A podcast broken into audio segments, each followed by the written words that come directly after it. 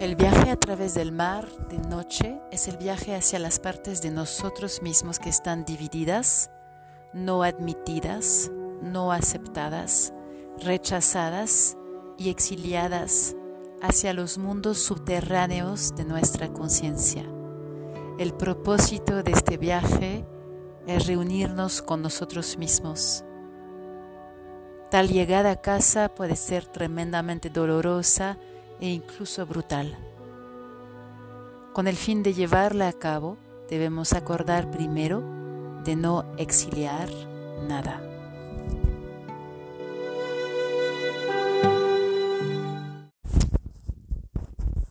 Esta es una cita con la cual inicia Bessenbar de el capítulo 8 eh, de un autor llamado Stephen Cope, que es autor de un libro llamado titulado Yoga and the Quest for the True Self. Así empieza el capítulo 8, como lo dije. Este capítulo se llama Trapped in Relationships, The Cost of Abuse and Neglect, atrapados en una relación o atrapado en una relación, atrapada, el costo del abuso y de la negligencia.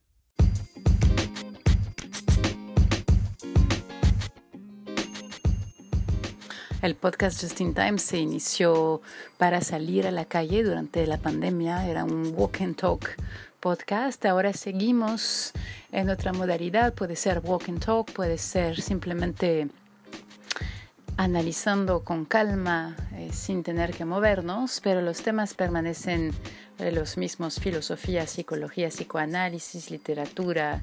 Eh, actualmente mucho tiene que ver con yoga y la relación con la liberación del trauma.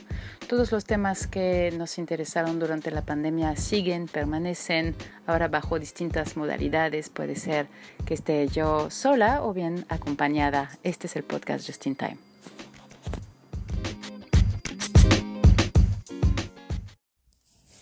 Inicia este capítulo Thundercore con un caso de una paciente llamada Marilyn que es una mujer eh, que vive con el terror de los hombres, que evita la intimidad a toda costa, se caracteriza por sentirse eh, en general paralizada, por no sentir nada en la vida cotidiana, salvo cuando está en su trabajo eh, o cuando juega tenis, y juega tenis de manera fanática, dice Van der Kork, porque esto es lo que le hace sentir viva, sentirse viva.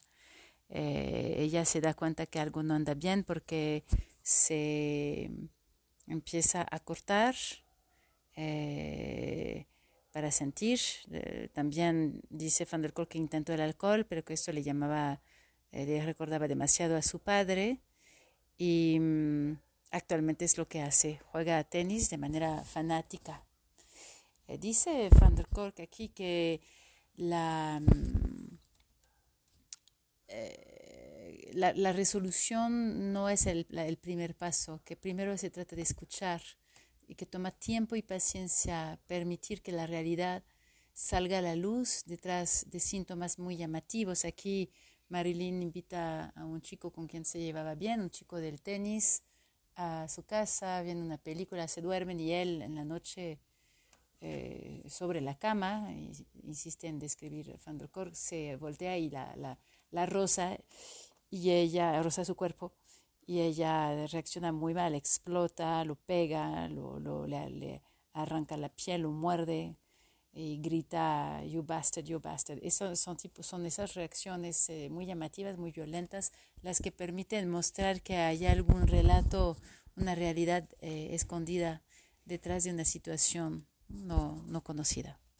Cuando Van der Kolk le pregunta de su pasado y su infancia, ella dice eh, que tuvo que haber tenido una, una infancia feliz, que se recuerda, que se acuerda muy poco de esta infancia, antes de la edad de 12, y que fue una adolescente tímida, eh, que tuvo una confrontación violenta con su padre alcohólico a los 16, que se fue de casa y se las arregló para estudiar y para obtener su grado de enfermera. solo dice que se, durante esta época que se las arregló sola, se sintió eh, avergonzada de haberse se acostado con mucha gente eh, y describe esta época como un, momento en el cual buscó amor en los lugares equivocados. En ese momento, Van der Kolk le pide, eh, como lo hace muy seguido, dice él, que dibuje, que haga un dibujo sobre su familia y el resultado que obtiene de esta paciente es muy sorprendente porque es un, un, dibujo que reproduce de hecho en el libro, eh, donde aparecen figuras muy amenazantes, eh, una, eh, una figura sin ojos, una, una persona atrapada como en una caja o en una cárcel, en una jaula.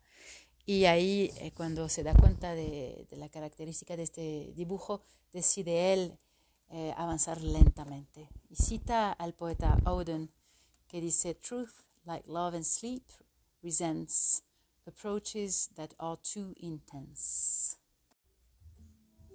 Cuando Van de Kolk, gracias al dibujo, se da cuenta que hay un trauma muy profundo, eh, muy activo también en eh, su paciente Marilyn, decide no eh, preguntarle lo que recordaba y dice, de hecho, he aprendido a, para mí que lo que es importante no, no es conocer los detalles de cada, del trauma de cada paciente, sino es que los pacientes ellos mismos aprendan a tolerar la sensación que tienen y a saber lo que saben.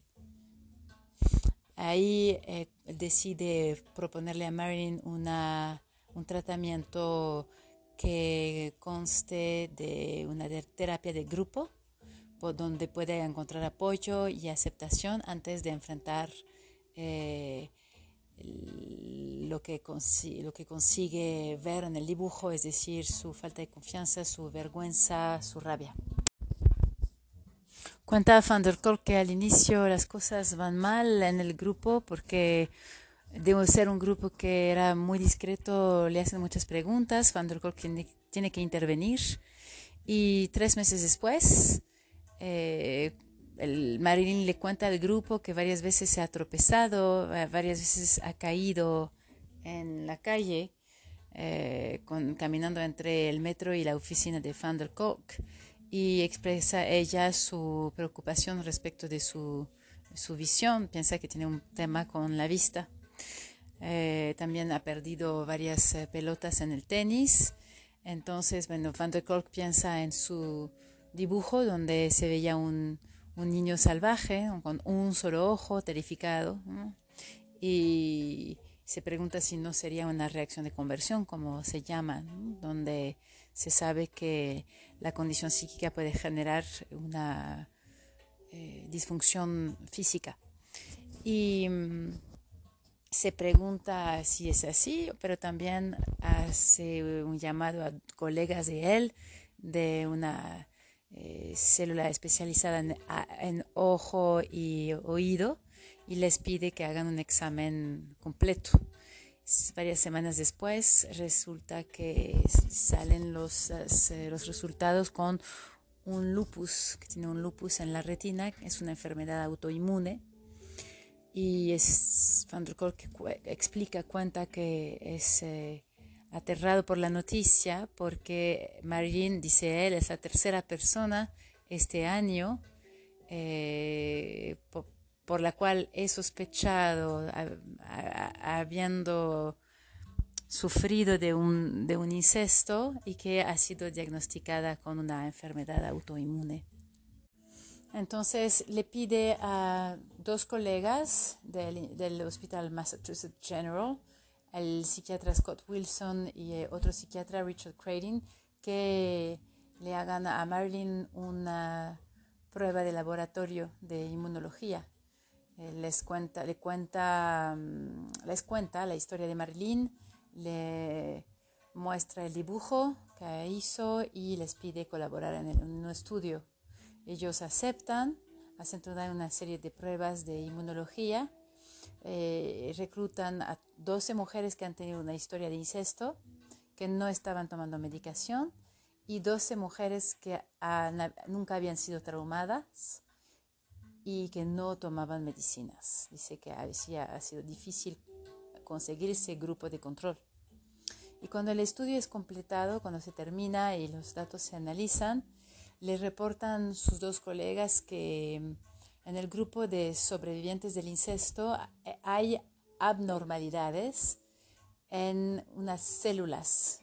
Aquí entramos en eh, tecnicismos, unas células eh, que se llaman CD45RA, es el ratio entre las RA y las RO, explica que las 45 son las células de la memoria del sistema inmune. Y algunas de ellas, que se llaman las RAs, eh, han sido activadas por exposiciones a toxinas y responden rápidamente a amenazas del medio ambiente que han encontrado antes. Y las RO, al contrario, se quedan en reserva para nuevos retos están activadas cuando hay amenazas eh, al cuerpo que nunca han sido conocidas. Entonces miden el ratio RA-RO como un balance entre las células que reconocen las toxinas ya conocidas y las células que esperan nueva información para ser activadas. Y dice Van der que en pacientes con una historia de incesto, la proporción de RA eh, que están dispuestas a, activarse es más grande que, que, normalmente, que eso significa que el sistema eh, inmune es sobreactivado, es hipersensible a la amenaza, que está dispuesto en activar una defensa, defensa incluso cuando ninguna es necesitada. Y dice, incluso cuando esto se trata o implica o significa atacar las células propias del cuerpo. Lo interesante de este estudio es precisamente que en un nivel profundo el cuerpo de las víctimas de incesto tienen muchas dificultades para distinguir el peligro de la seguridad. Hay una impronta del trauma pasado que no solo consiste en tener percepciones equivocadas de la información que proviene del exterior, sino que el organismo en sí tiene problemas para conocer o saber cómo sentirse seguro. Esta impronta está impresa no solo en las mentes, sino también eh, en el corazón de su ser, es decir, su cuerpo. Ahí está lo que descubre este estudio a partir de la historia de Marilyn.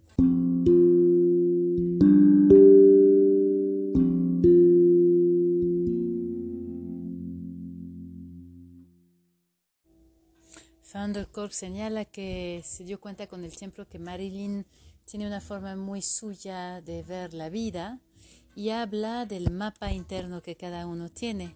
Dice, no sirve de nada decirle a alguien que sufre o alguien que ve las cosas de cierta manera que no lo haga así, porque simplemente su mapa está hecho así. Lo que sucede, lo, explica otra vez Van der Kolk, es que la forma en la manera como los proveedores de cuidado en la infancia dieron comida, ropa, eh, seguridad, pero también dieron una forma de ver las cosas, una forma de moldear eh, la realidad, la visión de la realidad. Y hay en esa transmisión un mapa de lo que es seguro y lo que no es seguro, sobre, sobre quién sí podemos contar y quiénes nos van a abandonar. Eh, lo que tenemos que hacer eh, para que nuestras necesidades sean satisfechas.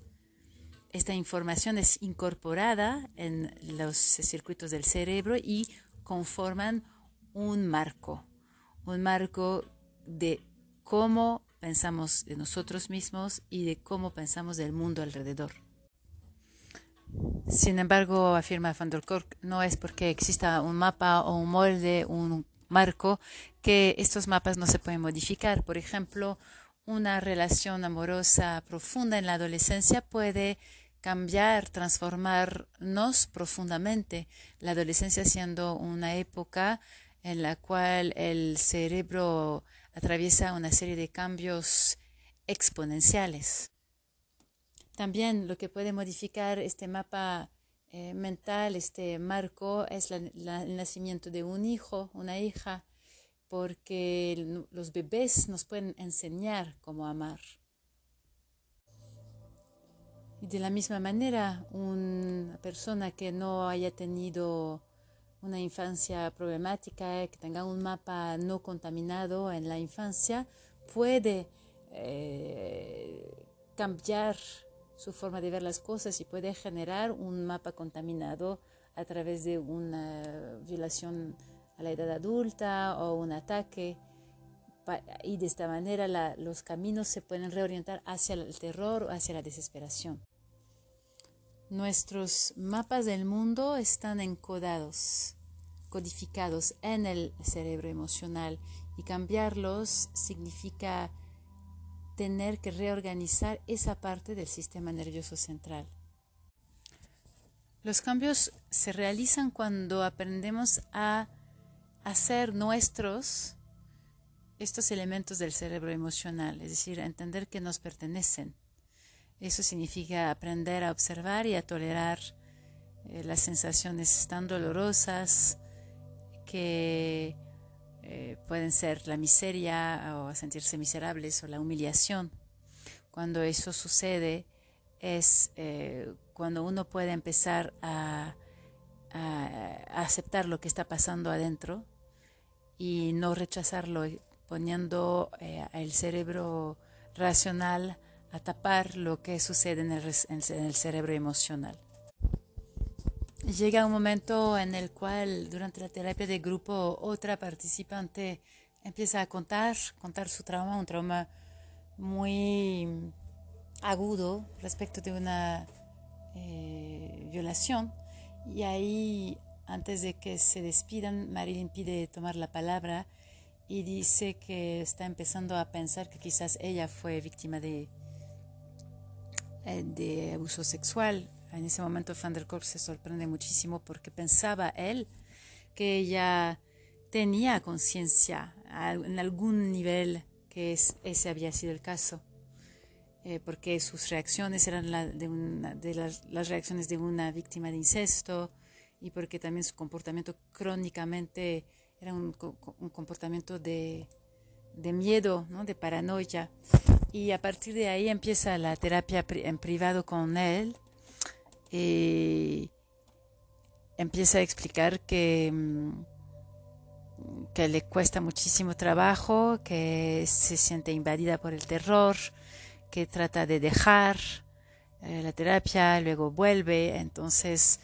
él empieza a enseñar técnicas de respiración eh, que le pueden ayudar para calmarse cuando tiene esos terrores, esta, esta ansiedad muy alta y también técnicas que involucran la acupresión, eh, puntos de acupresión para que no se sienta completamente eh, rebasada por lo que está sucediendo. También le enseña algunas técnicas de mindfulness eh, para enfocar su mente mientras su cuerpo está registrando todo lo que siente y así ella poco a poco puede observar su experiencia y no estar en medio de su experiencia, no estar completamente eh, atrapada por sus eh, sensaciones. Y poco a poco, gracias al trabajo que hacen juntos, ella se está empezando a dar cuenta de la diferencia entre el pasado y, y el presente, empieza a distinguir su vida como una mujer de 34 años, y su vida como una niña chiquita. Y si en algún momento logra tener acceso a sus memorias y se, las memorias emergen como imágenes, imágenes de la tapicería de su habitación de niña y se da cuenta eh, que fue violada por su padre y que esa es la imagen en la cual se refugió cuando sucedía. Recuerda que corrió a pedir protección a su madre que la respuesta de la madre fue sumamente fría eh, incluso que la madre, además de mantenerse silenciosa, lloraba o le reprochaba a Marilyn que hacía a su papá, lo enojaba. Entonces eso aquí estamos hablando de una, una niña que no encontró ninguna protección eh, en su madre ni en nadie más para ofrecer fuerza o para ofrecerle a ella un abrigo. Van der Kolk cita el trabajo de Roland Summit en eh, un estudio sobre abuso sexual titulado The Child Sexual Abuse Accommodation Syndrome, Initiation, Intimidation, Stigmatization, Isolation, Helplessness and Self-Blame. Y mm, explica que eh, todos los intentos del niño o la niña para divulgar el secreto van a ser recibidos por eh, el silencio del, adulto o bien el, simplemente la imposibilidad de creer. Entonces, eh, recuerda todas las palabras que se pueden escuchar de cómo te atreves a decir tal cosa, esto no sucede en nuestra familia, cómo puedes pensar en algo tan terrible. Y Van der Kolk dice 40 años de, experiencia en este trabajo y sigo preguntándome, es increíble. Y, se pregunta cómo es posible que eh, padres puedan infligir tal tortura y tal terror en sus propios hijos. Algunos continúan a insistir que han de haber eh, inventado algo, que están exagerando todos están avergonzados o avergonzadas por lo que pasó, por lo que les pasó, y todos se culpan a sí mismos, a sí mismas, en algún nivel. Eh, porque piensan, una parte de ellos o mucha parte de ellos piensa que, que esas cosas terribles que les pasó les tiene que haber pasado porque habían hecho algo terrible. Aquí hay una aportación muy precisa del mecanismo, Marilyn cuenta cómo se comportaba cuando escuchaba los pasos de su padre en el pasillo. Em, dice que ponía su cabeza en las nubes. Van der Kolk aporta también eh, el ejemplo de otro paciente que tenía una experiencia similar, que eh, cuando su padre le empezaba a tocar se hacía desaparecer, flotaba, se iba de la, de la habitación. Esto es un recurso para muchos casos de abuso infantil. Claramente está hablando aquí de la disociación. Y Marilyn se da cuenta en la terapia que ella había continuado eh, a disociar de alguna manera, continuaba flotando cuando se encontraba en una situación sexual eh, en la época en la cual había sido mm, más activa sexualmente. Eh, su, un compañero muy frecuentemente le decía que, que había sido increíble en la cama, eh, que casi no la reconocía, que incluso hablaba diferentemente. Ella misma no se acordaba de lo que había pasado, pero en otros momentos se volvía enojada o agresiva en realidad no tenía, dice Van der sentido de, de quién eh, era sexualmente, eh, de qué, persona era. Y, así es como poco a poco dejó de, de encontrarse con hombres por un tiempo.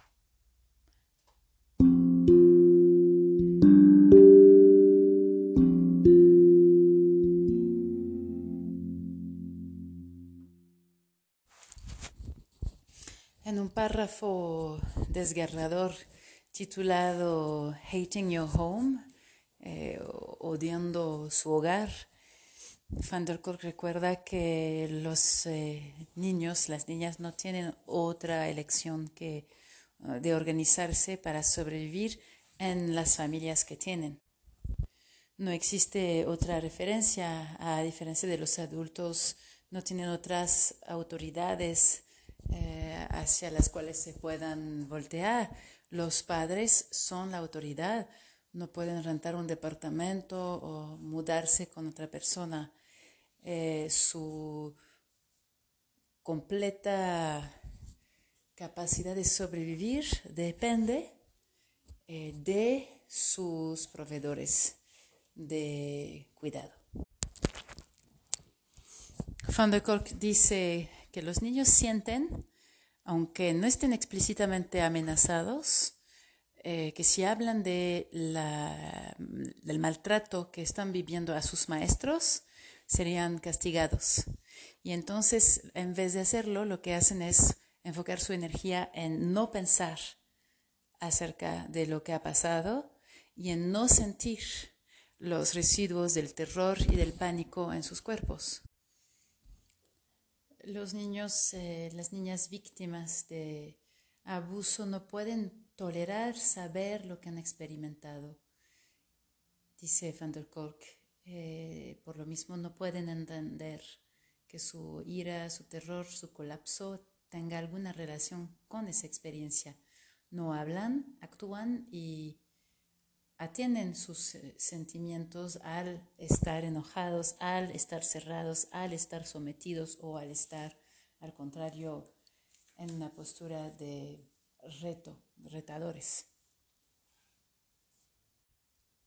Bessel van de Kolk afirma que los niños son programados para ser leales fundamentalmente hacia sus proveedores de eh, cuidado, incluso si están abusados por ellos, que el terror incrementa la necesidad del apego, incluso si la fuente de cuidado es también la fuente de terror. En el caso de Marilyn que trae Van der Kolk, dice que se tardó mucho tiempo antes de estar lista para hablar de su abuso, que no estaba lista ella para violar la lealtad hacia su familia, que en el fondo de ella seguía pensando, sintiendo que necesitaba que ellos la protegieran de sus miedos, que el precio de esa lealtad es eh, múltiple, un sentimiento insoportable de soledad, desesperación, y también una rabia inevitable de sentirse completamente vulnerable. Una rabia mal encausada, una rabia que no tiene a dónde ir, es redirigida hacia el ser propio en forma de depresión, de detestación de sí mismo, de acciones destructivas. La capacidad de confiar se vuelve un reto mayor eh, la capacidad de confiar es muy difícil adquirirla en estos casos. Es como si hubiera una promesa interna de no eh, atarse, de no tener apego hacia nadie, de no desarrollar cariño hacia nadie. Cierra este párrafo con una reflexión eh, interesante, poderosa, dice Van der Kolk. Si queremos saber quién, es, somos, es decir, tener una identidad, debemos saber o al menos sentir qué sabemos, qué es y qué no es real.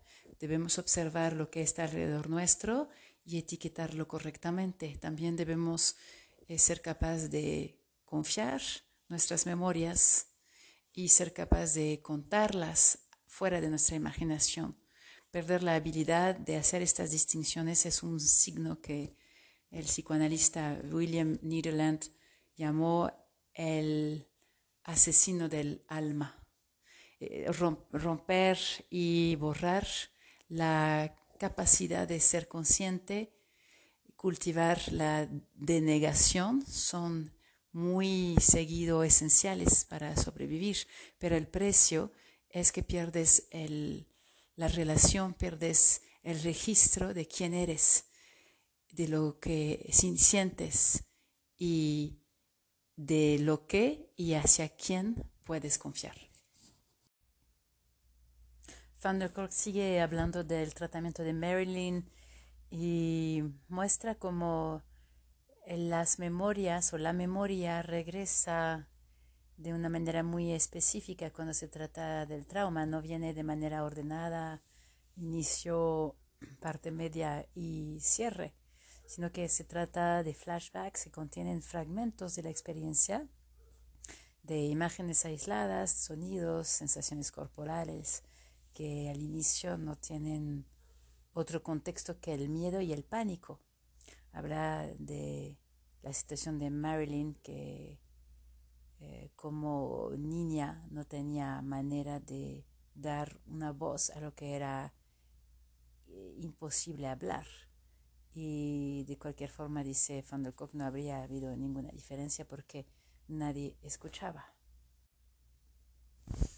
Es muy interesante porque encuentra Van der en el caso de Marilyn y de otros sobrevivientes del abuso infantil eh, una fuerza de vida muy, muy importante, unas ganas de vivir, de eh, ser propietario, propietaria de su propia vida, una energía impresionante que viene a contrarrestar eh, la aniquilación que se siente con el trauma.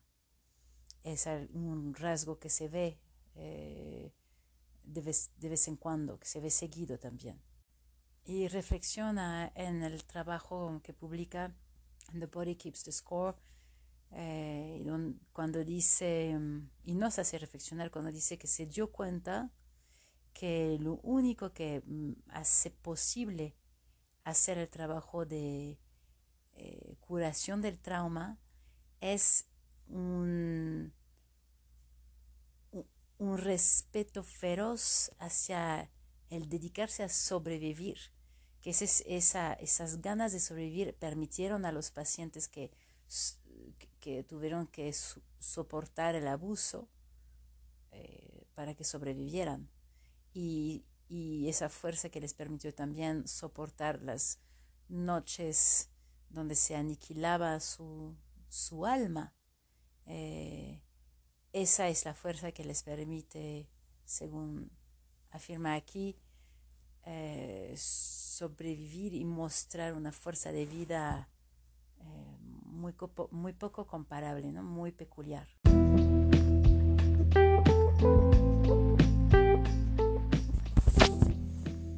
Es eh, todo por hoy para esta parte del libro The Body Keeps the Score, donde se ha entrado más con más precisión en el trauma en cómo funciona, en el atrapamiento en las relaciones, el costo del abuso y de la negligencia.